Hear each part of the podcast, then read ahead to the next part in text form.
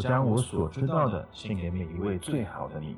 我的节目会谈论亲子关系、心灵励志、夫妻经营以及我自身的故事。希望透过我的分享，我们能够越来越好。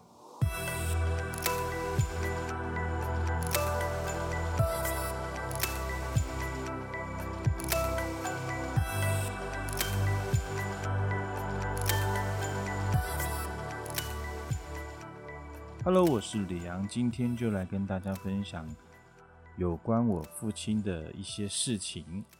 从小呢，我对父亲的印象就是模糊的，他总是会在某些时间消失，某些时间不经意的出现。他的出现呢，常打坏了原本顺畅的一些氛围，然后就多了一点尴尬气息。我跟他呢，就会有一阵很长的宁静。然后偶尔会有一些亲戚的一些叮嘱，希望他做好他父亲的角色，做好他父亲该有的榜样。对父亲的面孔印象不是很深，但是只要见上一面呢，我还是可以认得出来，他就是我的父亲。如果你要我偶然的描述他的模样，我只记得他有一个一个一脸黝黑的肤色。加上浓厚的酒气，这大概是我每一次接触他的时候都有的感受吧。我看过在自己还是襁褓的时候，父亲背着我的照片，是阿妈有一天诉说父亲过去的故事的时候拿出来的。很可惜，照片有些模糊，连我襁褓的模样呢，我也看不清楚，更别说要看清楚我父亲了。有记忆以来呢，我不记得我有一个父亲常常陪着我，只有阿公跟阿妈是我最亲的人。然后我就被送到了育幼院，阿妈还是会千里迢迢的骑着阿公送给他的老机车来幼院探望我。偶尔回家呢，跟他们一起度过个两天，然后再把我送回育幼院。这里的接回家不是说从此离开了育幼院。而是暂时的离开幼儿园，因为当时候是有规定，呃，是可以让家属带孩子回去度过个几天的。所以呢，阿妈也是很遵守院方的这些规定。只是每一次被送回幼儿园的时候呢，我总是在大门口上演拉扯啦、嚎啕大哭的戏码，因为我真的舍不得阿妈的离开，心中呢非常非常的想跟阿妈跟阿公一起生活。心里面总是会有很多的期待，有很多很多的想法，但是没有一次如愿。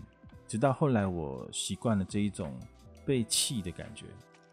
现在想想，我心里面还是可以感受到那股滋味，是一种孤独感，一种很沉痛的感觉，言语也说不上来啦。大概只有哭一会才能平复这样的一个情绪吧。我能谅解阿公跟阿妈为什么把我送去幼儿园的心情。小的时候，我可能还懵懂无知，但是我渐渐长大了，回想阿公阿妈所做的这一切，我才明白他们当时候是有许多的无奈，所以我没有对他们有任何的怨怼，反而是特别的感谢他们。有机会的话，我再跟各位分享我的阿公跟阿妈的故事，也是很感动的。至少对我而言是这样。记忆中呢，我的父亲呢酗酒成性，吼，什么时候变得如此？实际的情况呢，我并不详知，都是透过我阿妈的描述，我才知道一些事情的。父亲会开始酗酒，大概是在离婚之后吧。阿妈说，父亲他心里受伤了，所以呢，才开始潦倒不振，借着酒呢来。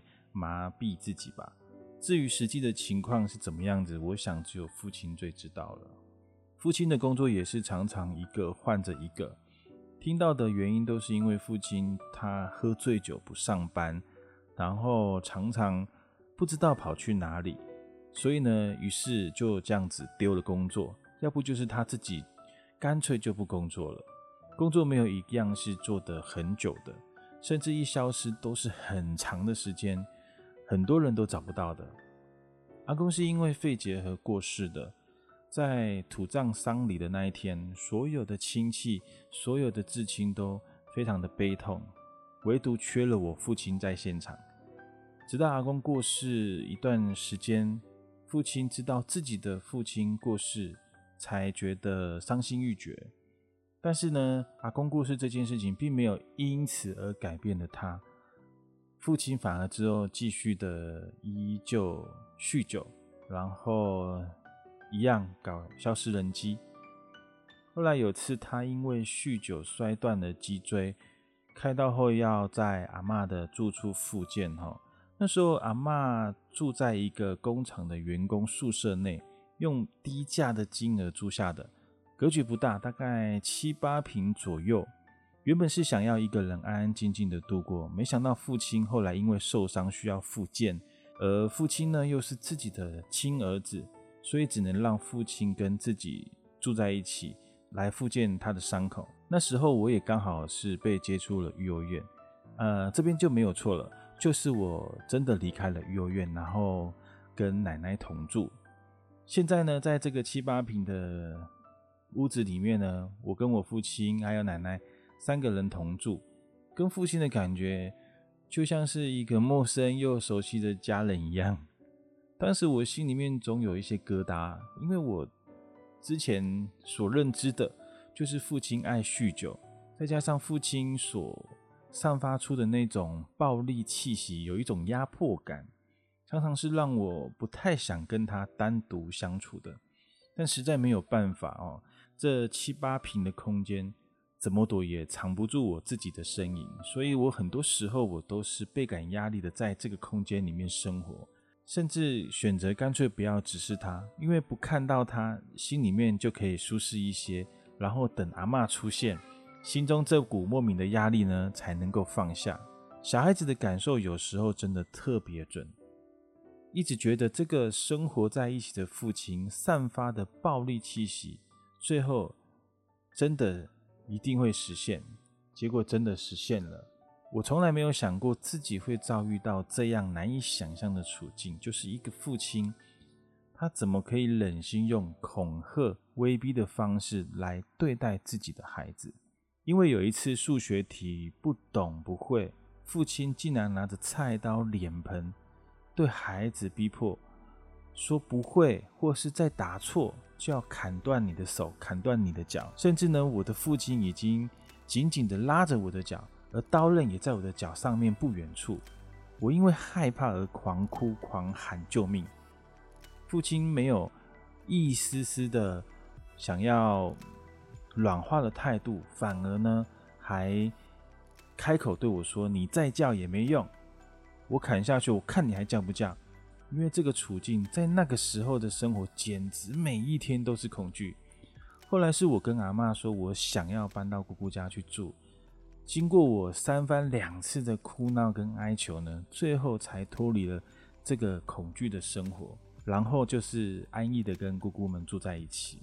这些事情都发生在我国小三年级。事情隔这么久，在我心里面呢，过去的画面。